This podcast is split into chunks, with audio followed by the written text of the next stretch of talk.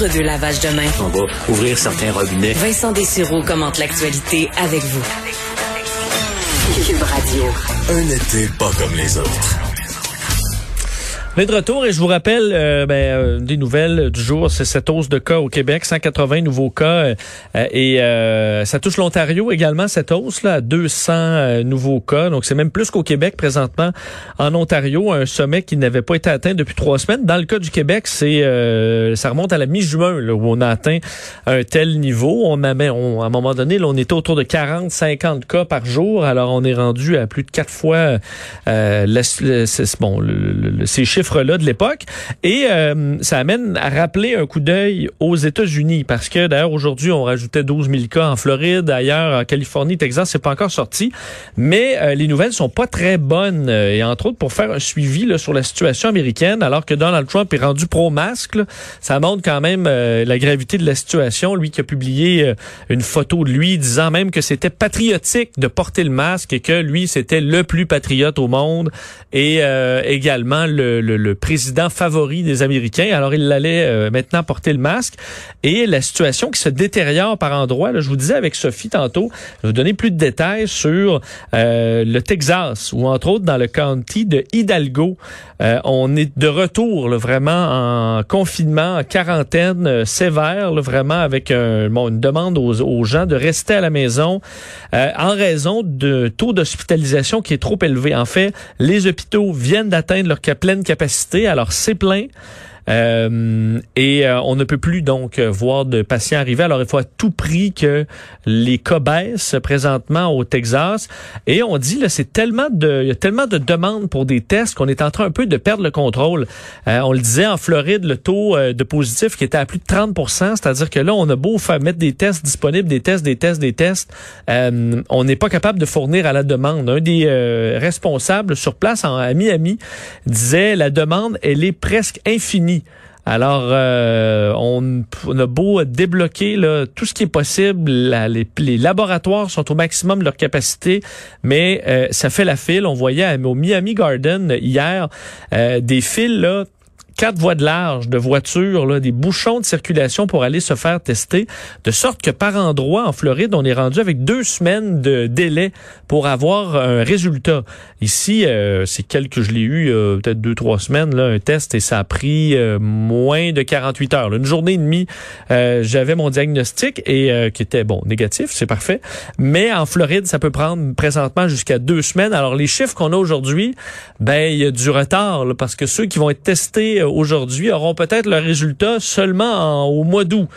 Alors, ça devient un grand problème puisque ces gens-là peuvent encore circuler dans certains cas et euh, bon euh, distribuer la maladie.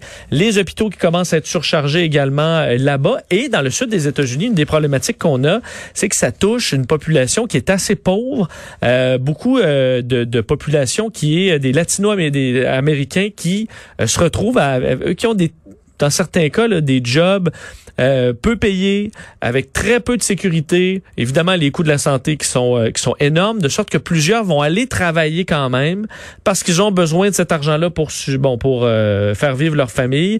la Navy, donc la Navy américaine, qui a envoyé des médecins et du personnel médical également au Texas pour prêter main forte. En Californie, de leur côté, ben, c'est très difficile aussi. Le gouverneur qui a mis fin aux opérations des restaurants, des cinémas, des vignobles qui ont fermé. Euh, on a annoncé par contre dans les dernières heures que pour ce qui est des barbiers, par exemple, salon euh, de coiffure, on pouvait rouvrir, mais à l'extérieur. Alors c'est comme ça qu'on va fonctionner. Euh, les camps d'été vont être fermés cette semaine à Miami également dans les petites nouvelles parce que des enfants ont contracté la COVID-19 et là ce qui amène plusieurs points d'interrogation sur la rentrée parce que présentement si vous allez dans, dans des magasins comme bureau en gros, c'est la rentrée là, déjà. on approche du mois d'août. Et euh, le, chirurgien général aux euh, États-Unis, le docteur Jerome Adams, qu'on a beaucoup vu dans les derniers mois euh, en raison de sorties assez clair sur l'importance de, de, suivre les règles de la santé publique. Ben, elle dit il va falloir à tout prix baisser le taux de COVID-19 aux États-Unis si on veut rouvrir les écoles. on sait que Donald Trump euh, pousse, très fort pour la réouverture des écoles. Alors la situation qui devient rapidement critique. Alors ce sera surveillé dans les euh, dans les prochaines semaines. Et euh, vous avez peut-être remarqué, euh, on en parle beaucoup là, des théories du complot, des gens qui se radicalisent. Vous avez peut-être vu des membres de votre famille, des amis qui euh, jamais étaient dans toutes sortes de théories loufoques, mais là, depuis la pandémie, euh, se sont radicalisés. Vous vous demandez peut-être pourquoi. Et il y a un site euh, qui illustre bien un des gros problèmes de radicalisation de, des temps modernes, et c'est bon, les réseaux sociaux, évidemment, mais entre autres, YouTube qui fait bon ce qu'on appelle la chambre d'écho ou en anglais le rabbit hole, le trou du de lapin ou en fait, lorsqu'on se met à regarder des vidéos de conspiration, ben ensuite, YouTube ne va vous proposer pratiquement que ça. Et un employé de Mozilla, qui fait Mozilla le Firefox sur Internet, un navigateur qui fonctionne plutôt bien, euh, a fondé DareTube, qui veut dire leur tube, ce qui permet de regarder un YouTube, mais d'une personne qui va être soit un survivaliste, quelqu'un de libéral, quelqu'un de conservateur, un climato-sceptique ou un conspirationniste.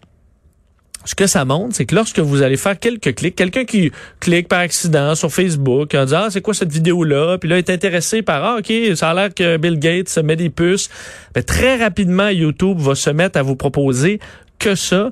Et donc, DareTube, c'est daretube.com, l'illustre bien. Si on clique sur un conspirationniste, ben là, on voit ce qu'un quelqu'un sur YouTube qui est un conspirationniste va voir.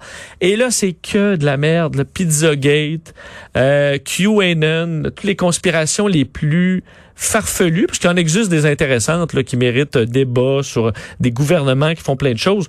QAnon, c'est n'importe quoi. Le Pizzagate, c'est n'importe quoi. Ça a amené, on se souvient, quelqu'un d'entrer dans une pizzeria euh, avec une arme à feu parce qu'il voulait délivrer des enfants euh, euh, victimes de, pédophiles. Évidemment, il y avait personne. Il s'est fait arrêter puis s'est excusé par après. Mais ça a amené au pire, au pire débordement. Alors, YouTube qui base ses propositions sur ce qu'on a regardé précédemment, ben, ça mène à ça, à une radicalisation. Alors, est-ce qu'on devrait retravailler. C'est ce qui fait qu'on les médias, on se fait toujours taper dessus parce que on vous donne pas exactement ce que vous voulez. Euh, vous avez pas le contrôle. Sur YouTube, oui, mais ça mène à des débordements parce qu'on n'entend pas des opinions qui font pas notre affaire, on n'entend pas des gens qui font pas notre affaire, on entend seulement ce qui va nous renforcer dans nos idées et euh, ça l'illustre bien. Alors si vous voulez faire cette démonstration là, un proche qui s'est radicalisé, daretube.com, ça va peut-être les convaincre d'aller cliquer sur autre chose des fois sur euh, YouTube et de varier ses sources d'information, ce qui est bien important. Euh, on revient, c'est Steve Fortin qui est le retour.